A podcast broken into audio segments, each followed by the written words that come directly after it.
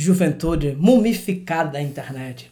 Esse é mais um Selvagem Podcast. Esse aqui é o, o Selvagem Podcast de número o quê, Joaquim? Eu 12? Acho, eu acho que é o 12. É o 12. Se não for, na descrição desse episódio você vai saber o número correto. Mas, pelas minhas contas, esse é o 12, né? Isso. E hoje, eu, Juscelino Neco, e meu amiguinho Joaquim Dantas, vamos falar, e, e digo isso sem medo de errar, falo isso com tranquilidade, de uma obra-prima do cinema brasileiro. Qual o filme de hoje, Joaquim? O Segredo da Múmia. Grande obra.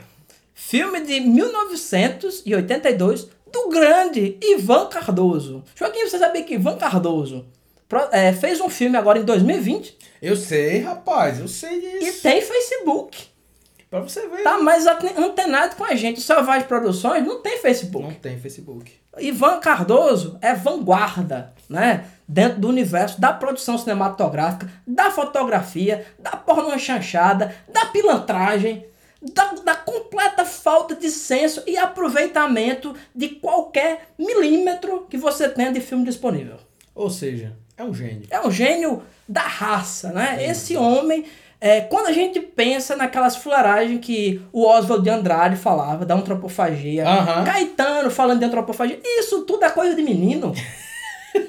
Você quer saber o que é antropofagia? Você quer saber qual a contribuição que a cultura brasileira fez para o mundo, ou seja, o canibalismo? Uhum. Você tem que ver esse filme. Com certeza. Esse filme é genial. Ouvinte, se você não viu esse filme, eu digo pra você, procure no YouTube. Você encontra, né? Numa qualidade sofrível, mas não se perturbe, porque eu acho que se você conseguir converter esse filme em HD, fazer uma restauração, o universo entra em colapso. Eu também errado.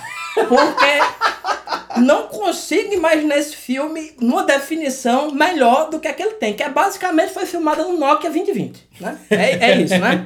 Mas, Joaquim, antes da gente entrar nos meandros, nos detalhes dessa produção inenarrável, e digo inenarrável, porque do momento que eu terminei de assistir, todas as cenas se embolotaram na minha mente de uma forma que eu não consigo definir qual a trama, qual o roteiro, qual o sentido desse filme, exceto um- um- um- uma.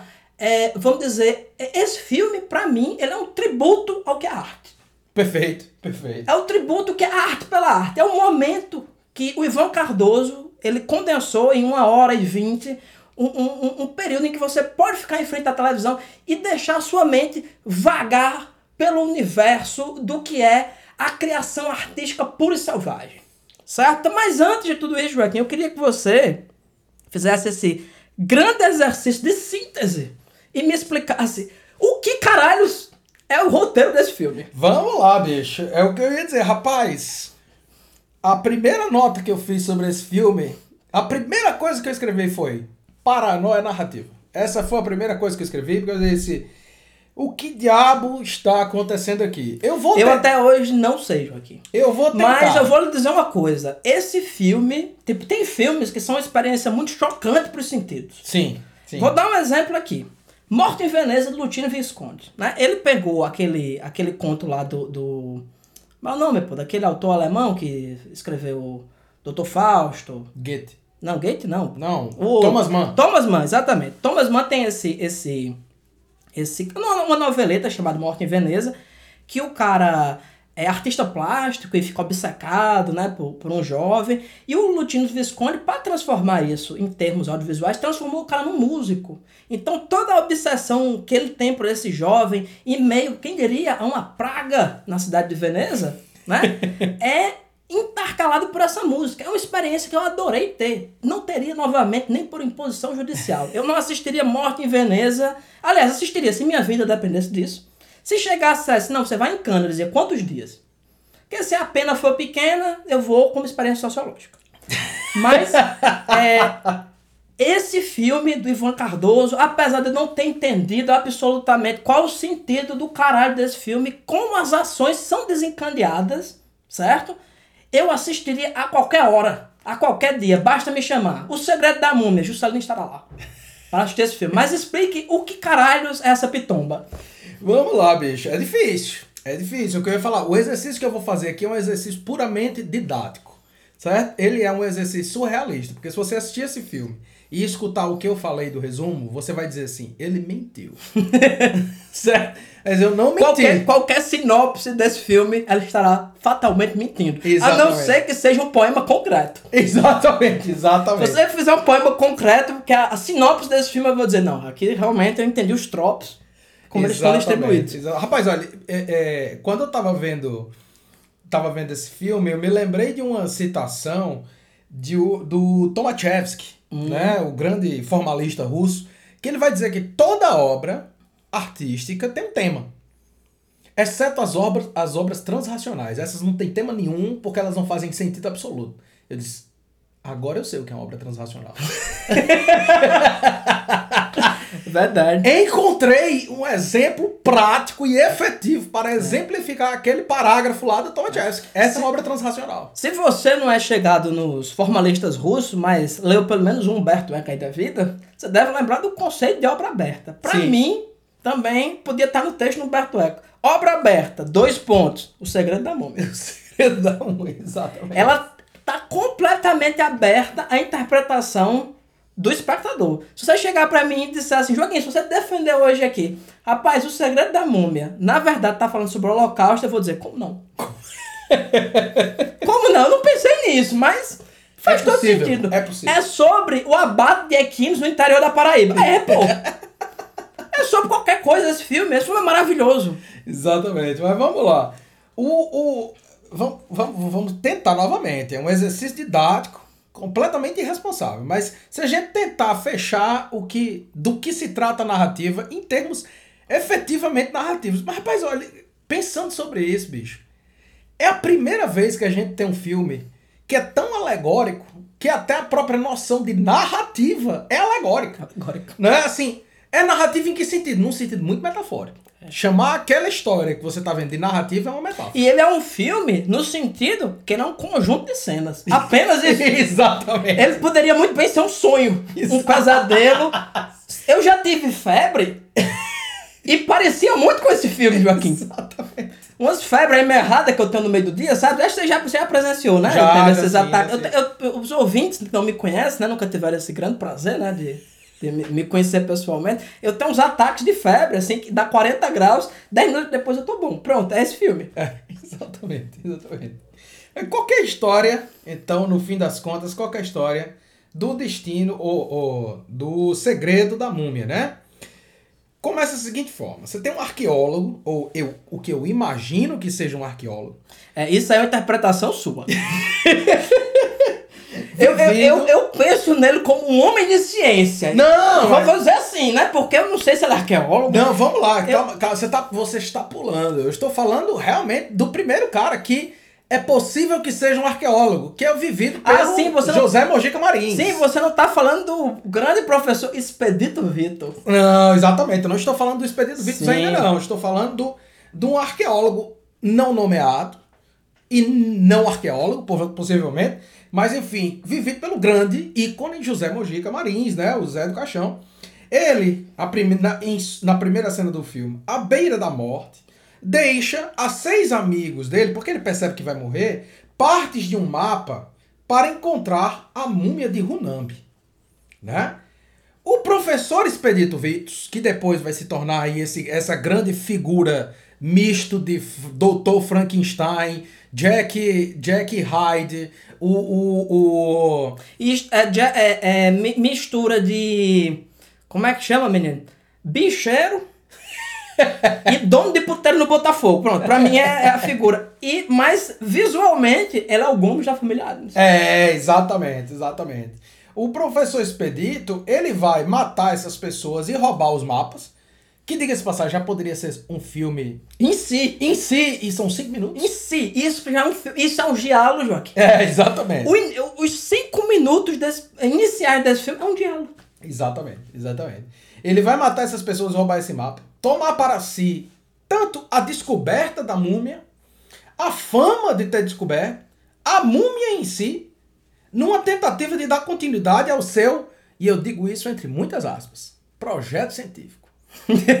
Qual é o seu projeto científico? O domínio do homem sobre a morte. De que forma? Muito metafórica. Certo? Eu vou, Domínio do homem sobre a morte. eu vou lhe dizer uma coisa, Joaquim. É um filme que tem um escopo, assim, muito limitado. Né?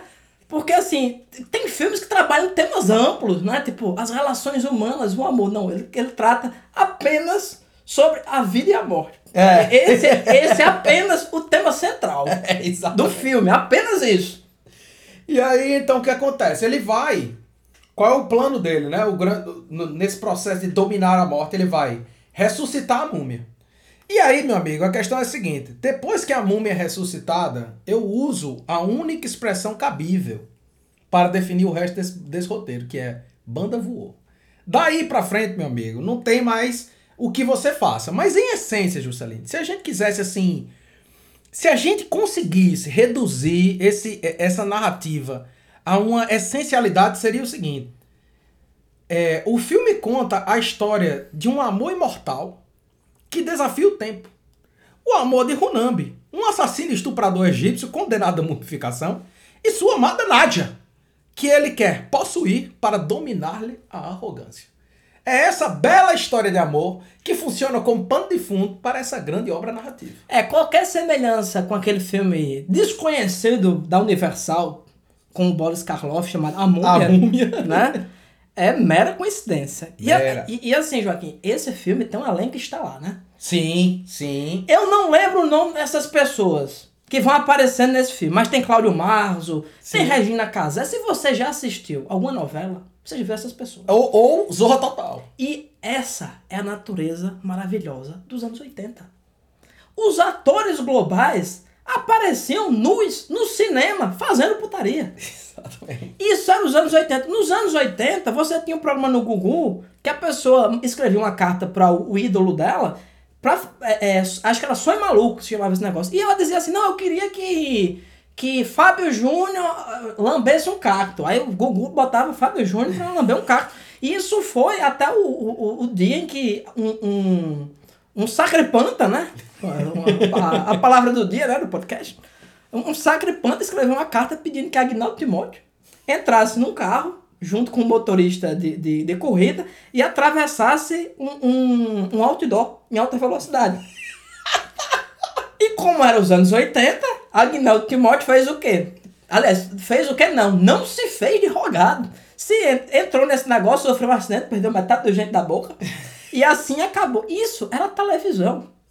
Imagina o cinema, que é uma coisa selvagem, sem controle, o que é que acontecia. E esse filme, pra mim, ele exemplifica completamente a anarquia do que era a produção cinematográfica no Brasil. O que era a, a, a- vamos dizer, a antrop... eu falei antropofagia brincando, Não, mas, mas é, é- de verdade é mesmo, né? exatamente É, é de verdade. A antropofagia, a forma como dentro de uma estrutura completamente sem recursos, Sim. né? E você veja bem, Joaquim, um filme dos anos 80 aqui no Brasil, ele é sem recursos comparado a um filme da Universal dos anos 30. Sim, sim. Isso aqui é um exemplo do que é o cinema de borda, o que é o cinema subdesenvolvido. Sim. Um filme dos anos 80, os caras. Cara, esse filme é de 82, né? Isso.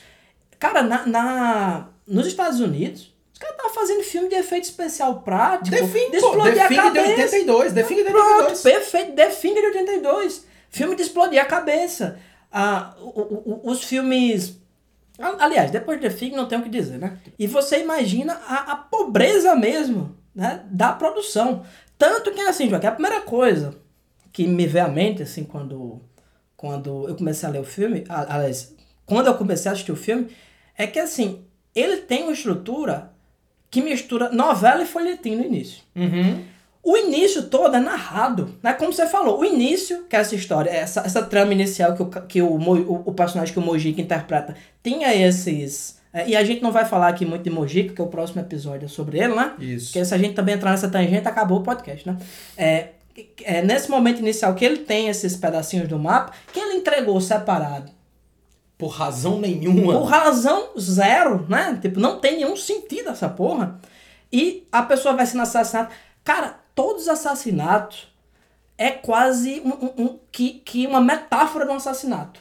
Tipo, é um assassinato minimalista. Sim. O cara vai morrer, é, é, e óbvio, né? Tem a narração, tá explicando o que vai acontecer. Não tinha pra que desenvolvimento. O cara va- vai matar um cara que tá num bar. Aí parece um cara misturando um pó desconhecido numa, num copo, depois o cara bebendo, morreu. Outro, numa janela, aparece o cara com uma faca, morreu. Enfim, o cara reuniu, né? O grande expedito Vitus, né? Sim. Reuniu tudo isso aí. E esse filme tem uma característica interessante que ele vai misturando preto e branco Ah, é. com colorido. Sim. Eu tentei criar uma interpretação, né? Formal. Tipo, em tal momento ele usa o preto e branco. Em tal momento ele usa O o, colorido. colorido. E depois de um tempo eu percebi que simplesmente é uma escolha de, de ordem prática, né? Tipo, era o que tinha na hora. Porque tem um momento que eles estão no Egito, pô, né? É, que mostra a pirâmide e a pirâmide tá colorida. Depois mostra o mapa, o mapa tá preto e branco. Sim. Isso aqui é uma coisa que a, o, o, o Mojica Marins mesmo falava muito disso, Ivan Cardoso também, sobre o preço do, do acetato, né? Do, do, do fotolito mesmo, né? Do, Do filme, filme. em si, né? Do filme em si, o objeto material do filme. Que eles tinham. Cara, eles faziam milagres com sobras. Se você olhar esse filme, ele é uma bricolagem. Sim. O, o, o Burroughs fala daquela coisa de escrita automática, de você pegar uma obra que já existe e vai misturando. E esse filme é isso. É um ele, tem, ele tem pedaços da narrativa que ele quer contar e tem outros pedaços que podem ou não ter a ver com o sentido da narrativa. Mas, do momento que você junta com o outro, né? O, o, o, o, o experimento Kuchalov, né? Se você bota uma imagem em seguida da outra, você vai criar um sentido. Sim. Então, pra mim, esse filme aqui, ele é uma ode à capacidade do espectador de criar sua experiência. Porque assim, cara, pode ser qualquer coisa, pô. Se você consegue complementar esse filme de alguma forma e dar sentido às atrocidades formais e narrativas que vão acontecendo, é um filme genial, brilhante e irrepreensível. Sim. Se você não tem essa capacidade, você provavelmente não vai entender nem o que está acontecendo. exatamente, exatamente. Eu ia falar justamente isso, né? Uma das coisas, uma das minhas anotações, como eu falei, minha primeira anotação foi isso, paranoia narrativa. Por quê? Porque quando eu começo a ver o filme começa a ter essa mudança do preto e branco pro colorido, eu começo a tentar entender o que diabo tá acontecendo aqui. Exato. Só que depois você começa a perceber que essa ruptura não tá só na cor. Ela tá também na sequência de uma cena pra outra. Por exemplo, eu falei, ah, a primeira cena é o, é o, é o Mojica entregando, né? É, os mapas. Na verdade, não é. A primeira cena é o personagem que é o Igor dirigindo um carro com uma narração que é como se fosse um- um- uma palestra do professor Vitus que não tem nenhuma conexão uma coisa com a outra. E essa cena dele dirigindo o carro não tem nenhuma implicação narrativa em absolutamente nada. Agora, quando você para pra pensar que nada tem aplicação narrativa em absolutamente nada, faz todo sentido do mundo. Sim. Por quê? Porque o tema desse filme é justamente isso. É uma espécie de.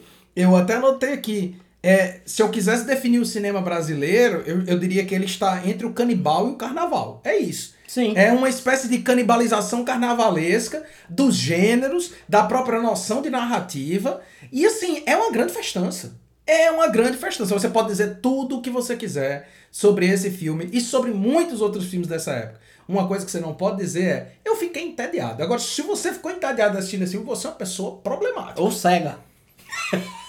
Dos dois, um. É, antes da gente continuar sobre essas discussões formais, porque eu acho que é o único tipo de discussão cabível, porque eu, eu tentaria até, assim, tentar falar no, no sentido, aliás, tentar dar algum sentido às ações né, que Sim. ocorrem mas eu só, eu só consigo imaginar num sentido alegórico, metalinguístico e autorreferencial. Aham. Fora disso aí, ele, se você pegar assim, as unidades aristotélicas desse filme, é um desastre Sim. de um, um, um, um trem batendo, num, um Boeing caindo em cima de um trem, né? Assim, porque é, é totalmente desestruturado. Mas esse filme aqui, ele tem é, duas coisas que eu quero destacar. A primeira, que ele tem o roteiro do Lucchesi.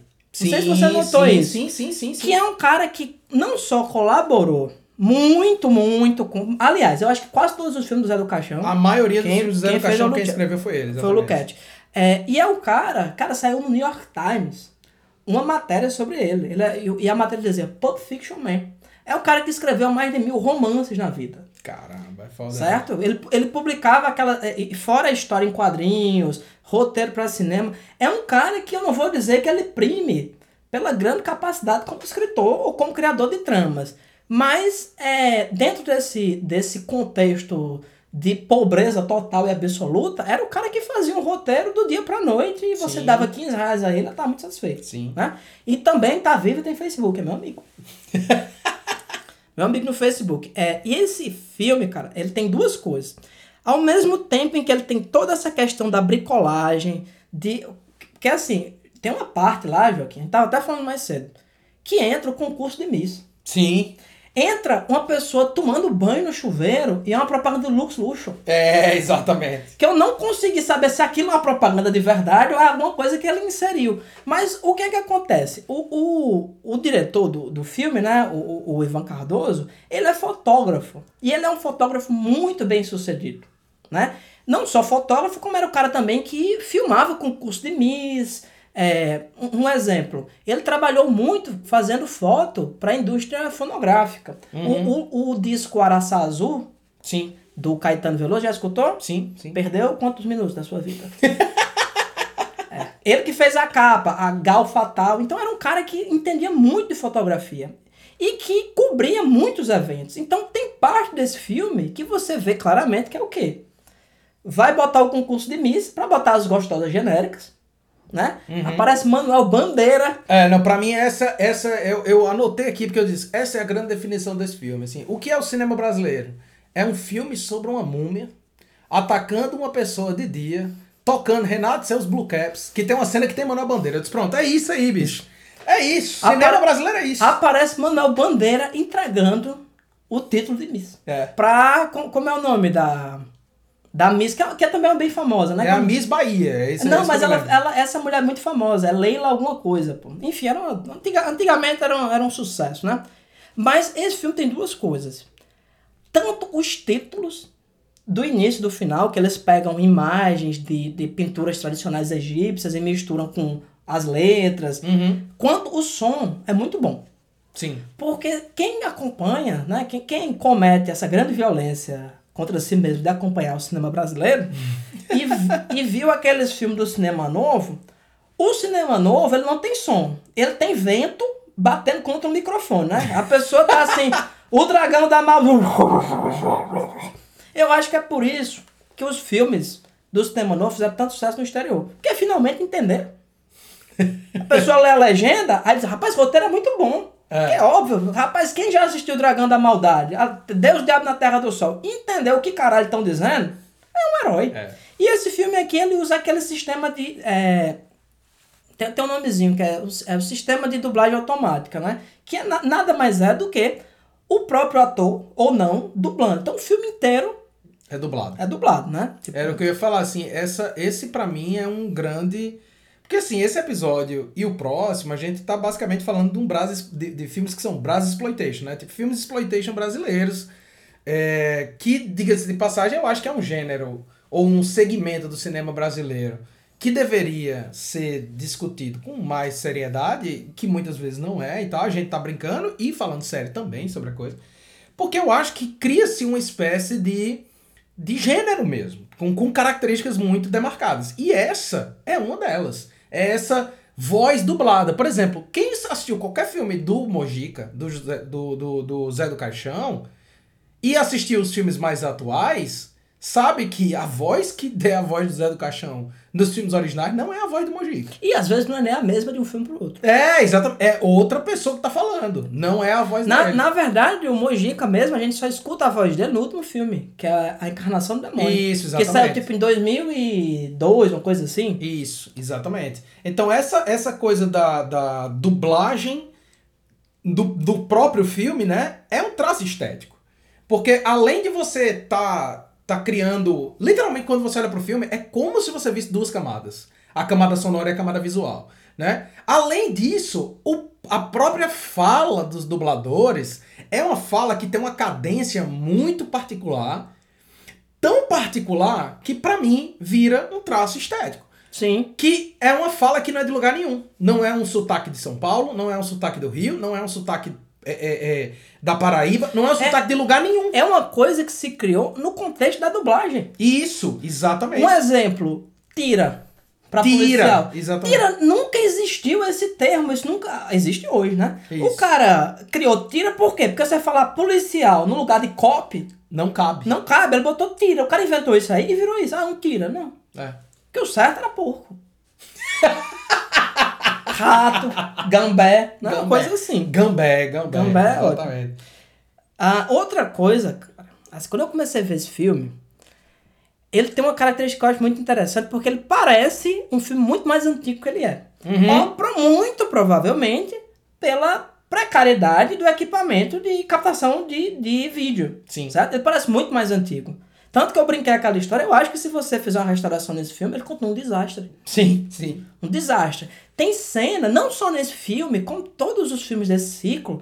Cara, tu vê o, o, o, o, filme mesmo, o fotolito, se fragmentando. Aham. Às vezes a coisa que o cara. Um, um resto mesmo de, de, de filme que o pessoal usava. Então, ao mesmo tempo em que ele tem uma linguagem.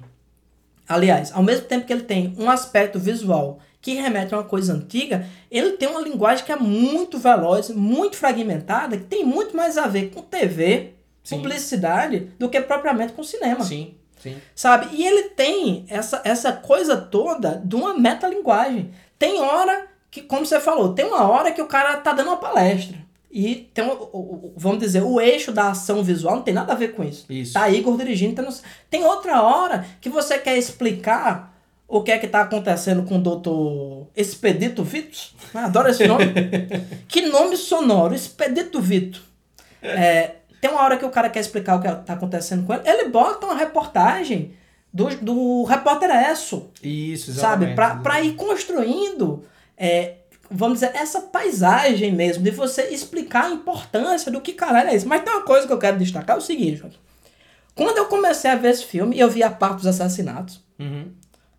Eu já, mi- minha mente, né, ela é, é muito maligna, né? Eu já comecei a pensar, eu digo, rapaz, como é que esse cara filmou o Egito? Sim. Como esse cara filmou o Egito? E você vê claramente que é o quê? É uma imagem de arquivo. Sim, claro. Fotografia, imagem de arquivo. Tá o cara com um, um- uma. Rapaz, escola de samba é Hollywood. Comparado a, a, a cenografia e, e as roupas desse filme. Porque é inacreditável. É. E, e ao mesmo tempo, quando você pensa nessa questão met- metonímica, né, de você colocar um elemento para representar outro, cara, tu pinta o olho da pessoa de preto puxando assim pro lado e bota aquela sei lá, aque- aquele que é espécie de chapeuzinho, né? Aham, uma túnicazinha, tí- né? Típico um caralho, né, que. Típico do- dos filmes, né, vamos Isso, dizer, né? exato. Típico do que a gente e pronto, é um egípcio. É, eu tava. Eu tava... Esse filme aqui, Joaquim, ele antecipa em muitos anos é o Chão do Egito. É o Tio Egito. Rapaz, eu, tava, eu anotei aqui é, é, sobre esse aspecto, eu anotei o seguinte, eu disse, olha, é um Egito Maranhão habitado por Neis Mato Grosso. Pronto, é isso. o, o Egito é isso. O que é o Egito? É o Maranhão e todo mundo é meio parecido com o Ney Mato Grosso.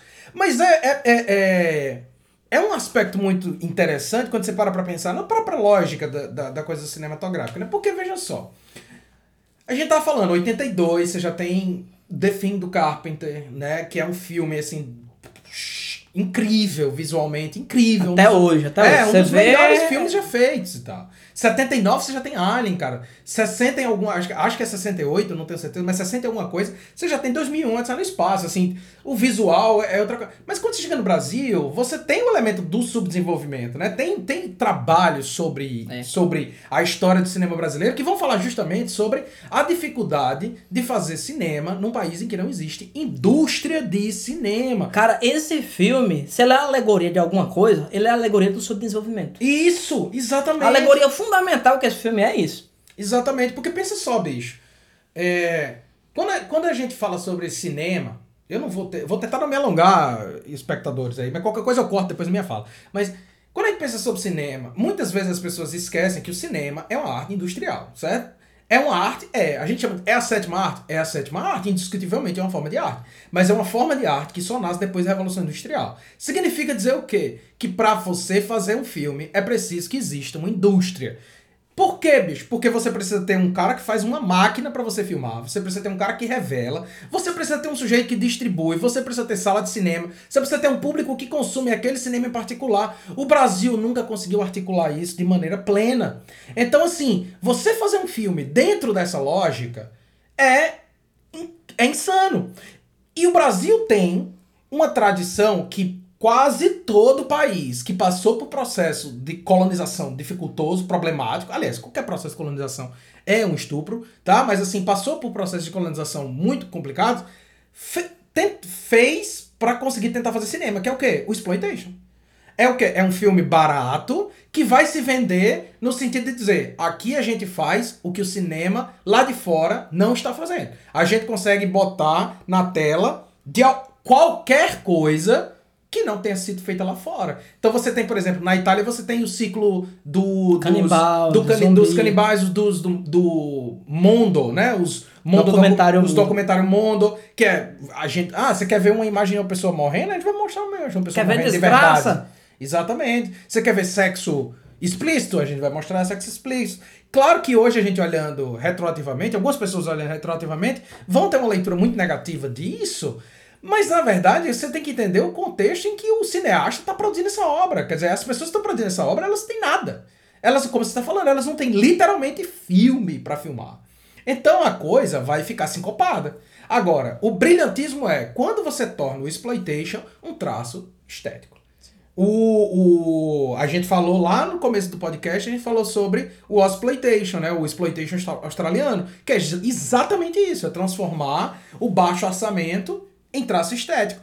No Brasil, a gente também tem isso, velho. Eu não sei se as pessoas olham dessa forma, mas a gente também tem isso. Essa coisa, como eu tava falando, da dublagem é muito clara. para mim, como um traço estético do Brasil Exploitation, assim, do exploitation brasileiro. Por quê? Porque o som fica tão desconectado da imagem que você é obrigado a olhar para a linguagem do cinema. Aí agora me diga uma coisa, Juscelino. Não é exatamente isso que define qualquer peça de arte? É a obrigação do espectador de olhar para a linguagem. É exatamente isso. Essa é a crítica, por exemplo, que o pessoal lá da, da do cinema francês fazia a Hollywood. Era que o espectador estava acreditando de maneira. Era tão perfeita a representação da imagem no cinema hollywoodiano que você esquecia que você estava vendo uma obra de arte. Você esquecia que você está num dispositivo, né? Exatamente. E, e assim, cara, puxando isso que você falou, esse filme tem vários elementos do que é o exploitation brasileiro. Sim. É, o exploitation arquetípico aqui do Brasil é o quê? A porno chanchada. Sexploitation, é, exatamente. É, é um tipo de sexploitation que a gente tinha aqui. Cara, esse filme tem a Regina Casé. Le Petit Casé. Le Petit Casé. é, transando com Igor. Com Igor. Porque que nome vai ter o assistente do doutor, se não Igor? Igor, exatamente. Igor, um careca. E, e assim, tem cenas de. de, de uh, disposição do corpo feminino, que é óbvio, né? Na, a, a, é, nessa época aí, ainda ia como. Em 82, eu acho que em 80 que foi, foi liberado o, o nu frontal aqui no Brasil. Uhum. Então era um momento que o pessoal tava explorando isso aí, que a princípio, esse aqui é um filme de terror.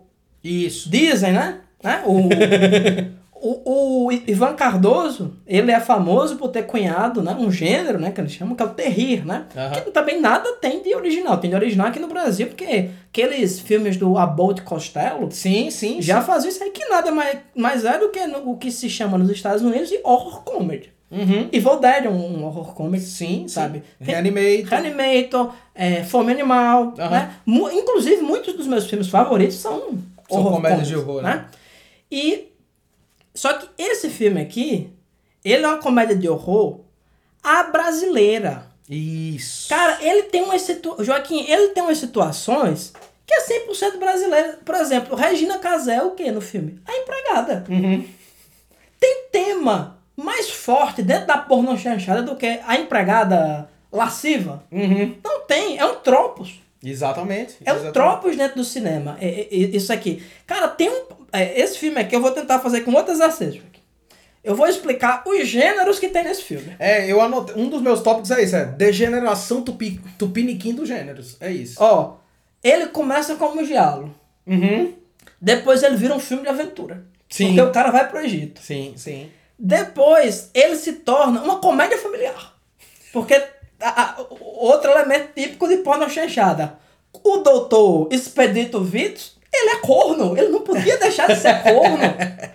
sabe? Aí tem o elemento que eu vou chamar de terror gótico do Botafogo. Certo? Que são esses. É, essa, mas assim. é, isso aqui é uma coisa que é tão consciente, cara. É tão consciente que o, o doutor Expedito Vitos. Ele é um doutor Frankenstein. Uhum. E ele tem a ideia mais genial do mundo. Porque assim, a múmia nos filmes tradicionais, tanto da Hammer quanto da Universal, ela volta à vida por essa maldição, por essa coisa sobrenatural. Ele não, ele já tinha um soro que dava imortalidade, que de alguma forma está conectada com essa múmia, não sei como, né? Ele, inclusive, sei que teve um grande imbróglio, né, dessa história aí, ele é- e ele é um cientista desacreditado. O tal do Igor, que é o. Era pra ser um corcunda, mas não encontraram um corcunda. Simplesmente rasparam a cabeça de uma pessoa e disseram, "Ah, seja feliz, meu filho, né? O assistente dele. E assim, o cara pega. Você vai pegar um filme de horror da Universal, que tá no título? Não. Cara, a múmia é um elemento incidental no filme. Completamente. O cara, ele pega a múmia e ele ressuscita a múmia como o Dr. Frankenstein. Isso é de uma genialidade É. absurda. E ele continua fazendo os experimentos que você nunca sabe bem o que é. Pega um monte de mulher, bota dentro de uma. de uma. Um calabouço. de um calabouço. Homem prison. É, exatamente, cara. Olha, eu- mulher, as mulheres estão passando por um experimento que ninguém sabe o que caralho é também. E estão virando lobisomem. Exato. O que eu, eu- o que eu anotei foi o seguinte, eu disse, olha, Sim, peraí, antes que eu esqueça, Sim, eu não continua. posso terminar sem destacar isso aqui. O galã do filme é Evandro Mesquita. É, Evandro só isso Mesquita. que eu queria dizer. galã ainda mais des- descartável do que a própria múmia. galã, jornalista investigativo. É, exatamente. Esse filme é infinito, Joaquim. Exatamente. O que eu tava, o que eu- quando eu comecei a pensar assim, beleza, uma coisa que você percebe é isso, assim, são gente, a gente fala muito sobre cinema de gênero, né? Nesse caso é um cinema degenerado, assim, é o gênero degenerado, né? É a destruição do gênero. Então você tem, por exemplo, o professor Expedito, ele é a um só passo o Dr. Frankenstein, né? Ele é um, um personagem de filme da múmia, mas ele também é o Jack Hyde, por quê? Porque tem uma parte lá que ele tá dando uma entrevista que ele vai dizer: a psique humana é dividida entre um lado bom e um lado ruim. E há casos em que, com apenas uma paulada na cabeça, a pessoa começa a exercitar somente um desses lados, né? E não só isso, esse elemento do, das mulheres transformadas em fera, que você não sabe se essas, se essas mulheres que estão sendo transformadas é um experimento, se é a maldição da múmia, porque elas só começam a virar quando a múmia to- toca nelas, mas isso remete diretamente a Island of the Lost Souls, que foi refeito várias vezes, que é a ilha do Dr. Monroe, né? Então assim, o Dr. Expedito, ele é tudo. Ele é tudo. O Igor é uma mistura de, de Bela Lugosi com neonazista, certo? Assim, é, é, um, é uma paranoia sem fim. A minha definição, Juscelino, para esse filme é o seguinte. É um filme com a sensibilidade dos anos 30 e as beldades dos anos 80. Exato. É isso. Parece... se eu- eu- eu- recentemente eu, eu, fiz o exercício de assistir... Rapaz, esse filme, Joaquim, eu desafio você assistir de novo e encontrar uma oportunidade que um peito poderia ser mostrado e ele não foi. Não tem, cara, não tem. É, Joaquim, tem umas tramas de porno chachada completamente avulsas. Por exemplo, o doutor Expedito Ito, por razão nenhuma, ele quer essas mulheres para continuar seus experimentos que ele mostra que são experimentos de um livro escrito não pelo Victor Frankenstein, mas ele bota outro É, nome assim. Arthur Frankenstein. Arthur Frankenstein, né? Não sei pra quê. Eu acho que, era- eu acho que é porque o nome dele é Expedito Vitor, aí podia criar uma relação. Uma né? repetição. Não né? sei. Mas aí ele começa a fazer isso aí, a múmia. Eu- enfim, a gente nunca discute cenas em si do filme, assim, de explicar a cena, mas essa é inacreditável. Tá um pessoal num pulgueiro, né? Num, num- lugar assim, é, de baixo meretrício, jogando, Uhum. né?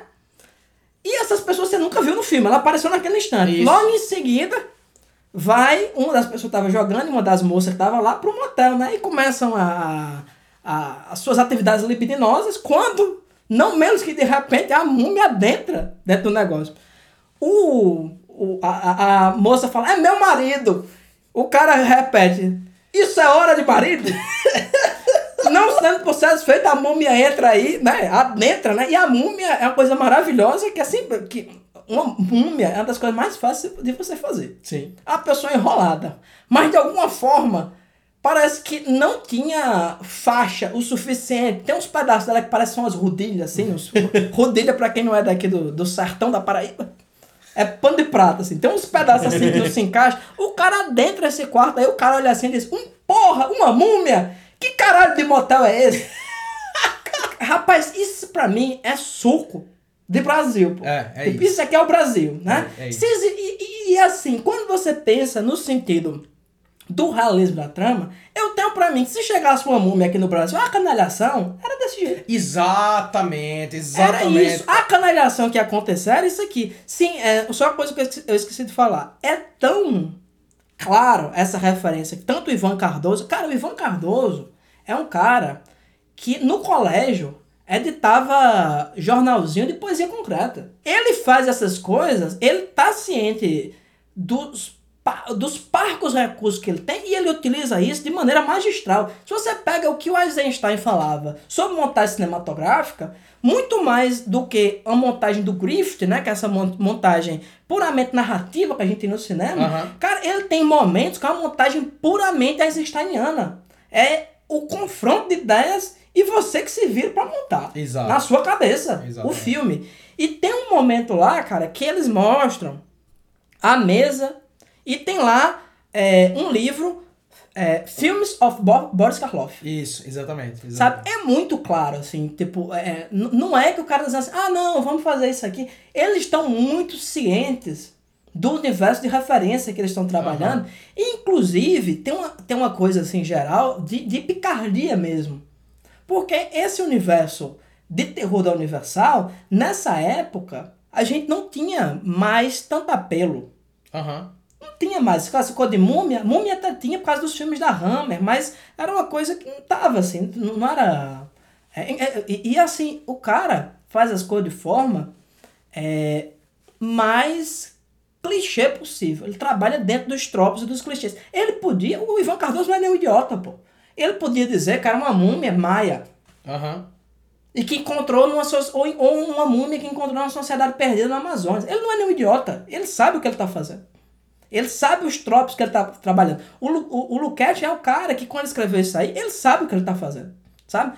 E um, outro elemento interessante que eu acho desse filme, quem leu os quadrinhos de terror brasileiro da década de 70, 80 e 90, vê perfeitamente o que é esse, o que é esse filme. Porque era o quê? Você pega Mirza, do Eugênio Colonese. Colaborador, também fez muita coisa do com o roteiro Luquete. Luquete escreveu coisa pra todo mundo. É sempre isso aí. A personagem dele, a Mirza, é o quê? A vampira, que é a filha do Drácula, vem aqui pro Brasil, é super gostosa e se é, envolve em situações completamente ligadas ao contexto nacional e sempre tem uma putariazinha. Sim. Sabe? É, é- e- esse filme aqui é suco de Brasil. É, exato. É, esse filme aqui é a caipirinha, pois. É, quando, quando você começa. é, é, essa coisa da brasilidade, que eu acho que talvez seja o grande tema dentro dessa obra transracional. O grande tema seja essa questão da brasilidade. Rapaz, é um tema que foi muito discutido, né, bicho? Foi muito refletido, assim. Não por, por gente que não importa, que é sociólogo, mas por gente importante mesmo, que é artista. Você pega. Quando você vê esse filme e você trouxe, assim, perfeitamente a referência a gente como, por exemplo, Oswald de Andrade, Cara, você pega, pega o que o Oswald falava, o que o Mário falava sobre a brasilidade, a coisa do, do, do Macunaíma, o herói sem caráter, essa visão é, é, desacralizada da, da, da, da cultura brasileira.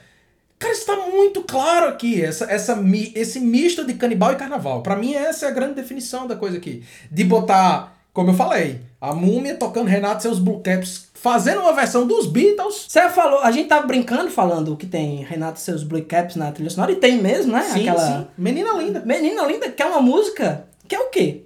Antropofagia. Isso. É antropofagia. Você pega lá o, o, o Imperial, que era o cara que inventou a Jovem Guarda, inventou o Iê, Iê, Iê aqui no Brasil, inventou. in- Inventou a pilantragem. O grande gênio da canalice. Aliás, inventou a pilantragem não. Transformou esse empreendimento, em empreendimento comercial em escala industrial, né? Uhum. É, o cara fez o quê? Pega a música dos Beatles, transforma numa música de pedofilia. Não sei se você já notou, que essa Sim. música é de pedofilia, Sim, sim. né? É, que ele diz assim, larga essa boneca, vem É. brincar de amor. Perigo. O que, o que é isso, Joaquim? Eu lhe respondo. Isso era nos anos 80. Aliás, essa música já era velha nos anos 80. Já, essa música, já, já, essa já. música é do final dos anos 60, né? Aqui no Brasil. Isso. E, e quando a gente olha para, por exemplo, os tropos narrativos que estão presentes nesse filme, é aquilo que eu falei, assim, é uma mistura dos anos 30 e dos anos 80. É, recentemente eu, eu fiz o, o, o exercício, eu tenho, eu tenho um box lá em casa de, de DVDs. Ataúde Macabro. Ataúde Macabro, exatamente. Que são 20 filmes de terror, entre muitas aspas, clássicos. Por quê? Porque tem Drácula, mas também tem uns filmes assim que não tem nenhuma restauração na qualidade da imagem. Assim, a qualidade é chocante. Por quê? Porque é um filme realmente lado B.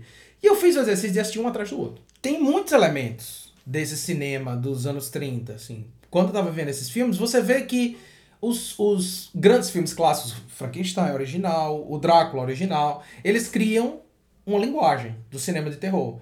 E vão vir, assim, um, um zibidilhão de filmes que vem depois que vão retomar isso aí. O Brasil, naturalmente, pelo próprio processo de colonização, a gente tá sempre um pouco atrasado. O cinema também. Então, o que acontece? A gente pega essa sensibilidade do horror dos anos 30, mas a gente já tá nos anos 80. Nos anos 80, bicho, é canalice e fuleiragem por cima de, por cima de fuleiragem. Então, o que acontece? A gente mistura isso aí. E Rapaz, Super Xuxa contra o Baixo Astral. Rapaz, isso é de uma paranoia impressionante, bicho. Você misturar aquela, aquela linguagem clássica do, do monstro, porque no fim das contas é isso, como a gente tava falando. O que é o Dr. Vitus, bicho? Ele é doutor, o, ter, o título dele de doutor é o mesmo título que se dava assim no interior da Paraíba para um cara que era formado em qualquer coisa, era um doutor. Ele é, ao mesmo tempo, psiquiatra, químico, Egiptólogo. médico, egiptólogo, né? É tudo. E o melhor dele pra mim é o seguinte: ele cria um soro que é o elixir da vida, não é isso? Esse é um outro ponto que eu acho muito curioso. Ele cria um soro que é o elixir da vida, que torna, entre aspas, supostamente, o Igor imortal, né? Ele bota lá na cabeça do Igor, o Igor se torna imortal. Mas ele diz com todas as letras: "Hahaha, a imortalidade é só um passo. Rapaz, a imortalidade é só um passo. Eu acho bom demais, mas tem um porquê, Juscelino. Aí eu, aí eu defendo. Tem um porquê. Qual é o próximo passo que ele quer? Ele quer ressuscitar a múmia. Veja só, bicho. Quando você para pra pensar que a gente tá dentro de uma cultura, que é a cultura brasileira, que é uma cultura, assim, vibrantemente católica, a diferença entre imortalidade e ressurreição é gritante. Sim. Por quê? Porque imortalidade é o poder de controle sobre a vida. Agora, ressurreição é o poder de controle sobre a morte. E ressurreição é um traço do cristianismo, muito forte do cristianismo, Sim. certo? Então, quando você olha para essa figura desse personagem, o que é que ele representa? Ele representa, bicho, um dos traços culturais mais funda- fundamentais do Brasil, que é essa obsessão paranoica e diga-se de passagem, completamente não fundada, certo? Porque 98,8% dos católicos brasileiros nunca viu nem a cor da capa de uma Bíblia, mas é católico afirmado, né? É essa Eu visão. sou católico. É, Não me, batizaram? Tem uma foto minha vestida de marinheiro, pô. eu também, eu também, Stalin. Você vai ver. Mas então, é, esse traço do, da relação da imortalidade e da ressurreição é uma marca muito forte também desse Exploitation de horror, que é o imaginário cristão. Então, o medo do, do o horror no Brasil tem, é, é, é perpassado por esse imaginário cristão. O próprio, novamente, não vamos entrar muito nessa, ne- ne- nessa centelha, porque o próximo episódio é sobre o maravilhoso José Mojica Marins, o, cinema do maravilhoso José Mojica Marins. Mas num dos primeiros filmes do Zé do Caixão, eu não lembro qual deles, mas vai, vai ter uma cena lá em que ele tá comendo carne. É o primeiro É filme. o primeiro, né? É, ele tá a comendo, meia-noite levarei sua alma. ele tá comendo carne na, na, Na, na, é, Santa, na Semana Santa. na Semana Santa. Que é uma Inclusive, estamos na quaresma, Joaquim. tá sabendo é disso? verdade, é verdade, é verdade. E assim, é um elemento que, quando você olha de fora, se você tá de fora dessa lógica paranoica do cristianismo, que é muito forte aqui no Brasil, não tem nada de medonho a ideia. Ele não tá fazendo nada demais. É uma coisa completamente cotidiana. Comer carne, muita gente come. Sim. Mas dentro da lógica do brasileiro, É é, por- é- um traço horrível. É porque o católico, o praticante, ele é um vegano de ocasião.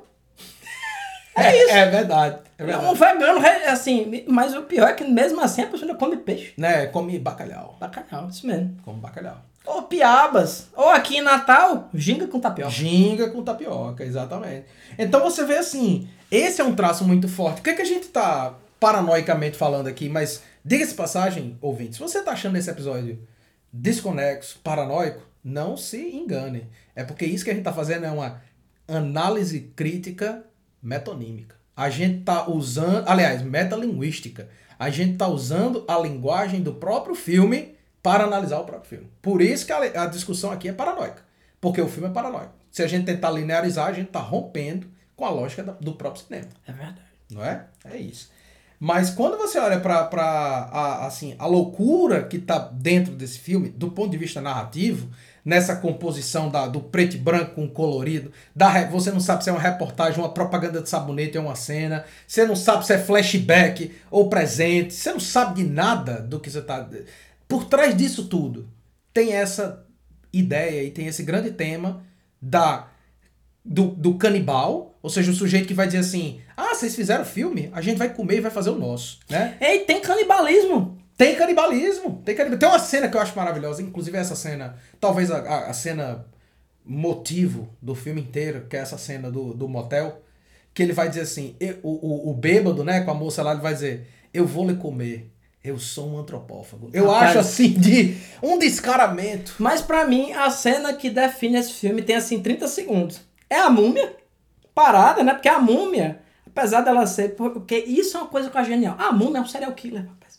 Sim, sim. Que não podia ser a múmia normal, ela é um serial killer. A múmia, ela fica, ela atende aos comandos, né, do, do professor Expedito Vito, até determinado ponto, né? Até, até quando ela, isso aí se contrapõe com os instintos homicidas dela, inclusive essa essa assim como Imhotep, né, do, do, do da múmia da Universal, essa amada dele ressuscita, né, e a mesma atriz lá, very nice inclusive, né, fazendo cenas eróticas, né? E tem uma cena, a maior parte do filme a múmia fica paradinha no canto dela, né? Esperando o momento de ser ativada. Daí, Regina Casé, como se nada fosse, né? Óbvio que também a pessoa que duas cenas atrás estava lambendo a cabeça do Corcunda, né? A cabeça mesmo, né? Que até lambendo a cabeça raspada do filho da puta, tá ali espanando a múmia, Joaquim. Sendo que uma múmia é basicamente pó. Se você aspirar uma múmia, não sobra nada. Eu tava lendo um livro aí que eu, eu sou uma pessoa, Joaquim, que eu tenho poucos interesses. É pouquíssimo, assim. Só que eles são variados. É, pou- poucos interesses. Eu tava lendo um livro sobre arqueologia. E eu descobri que no ainda no século XVIII, quando os caras começaram a escavar ali, o auge da egiptomania foi no século XIX, né? Mas no século XVIII, quando os caras começaram a, a escavar os primeiros sarcófagos, né? As primeiras tumbas, as primeiras mastabas, os caras usavam as múmias como lenha. Rapaz, é. E tem um comentário lá de um desses primeiros escavadores que ele diz assim: a, a poeira das múmias é particularmente desagradável de se engolir. Eu digo, mas jura? Mas jura? Sendo que naquele livro lá do Montaigne, né? O, o Montaigne tem um ensaio chamado Os Canibais, que ele vai fazer um exercício de, de relatividade cultural, né? Ele fala.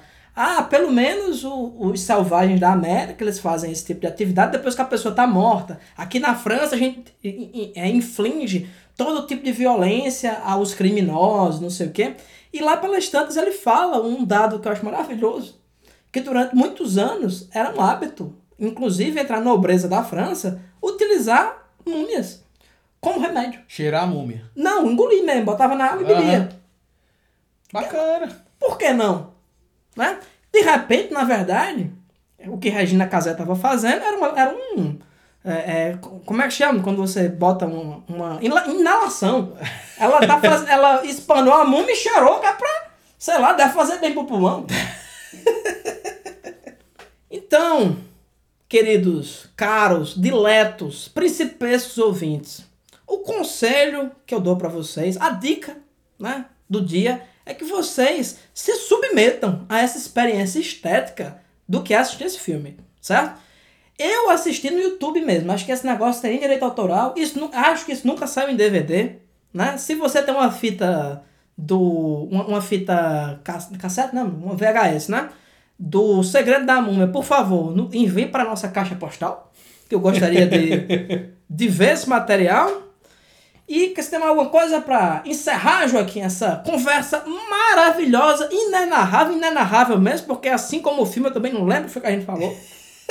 Do momento que terminou, me deu uma confusão mental. Eu não sei ma- mais o que é esse filme. Eu, inclusive, já estou com vontade de assistir de novo. É, e isso, é- esse é, é a marca de um grande filme, Juscelino. E eu vou dizer uma coisa, Joaquim. Você pode dizer o que quiser desse filme. Mas esse filme é divertido. Demais. É divertido. Você Agora sim, você também não pode estar procurando chifre em cabeça de cavalo, né? Você tem que se deixar levar, né? Pela, pela narrativa. Mas é, o que eu tô querendo dizer é que ele é um filme é muito episódico, né? Tipo, tem um pedacinho, outro pedacinho. Se você pegar esses pedacinhos individualmente, já vale o filme. Essa cena do motel é melhor que Vingadores. Bah, É melhor que aquele filme The Joker. ah, ouvi falar desse filme aí. Você ouviu Ah, falar que ouvi. é uma adaptação da música do Bee Gees, não é isso? Não. Ah, started a joke. Não é?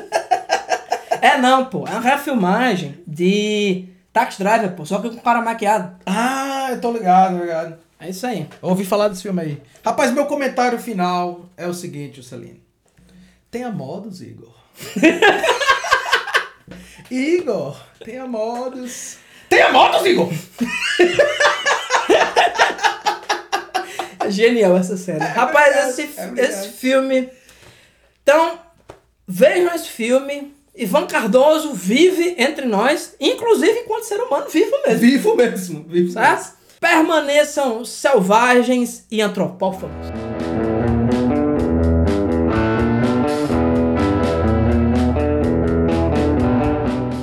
Selvagem Podcast é uma realização da Selvagem Produções. Edição de áudio por Joaquim Dantas. Música de abertura Supercharger por Raimundo Kowalski. Se você quiser entrar em contato com a gente, envie um e-mail para selvagemxproduções.gmail.com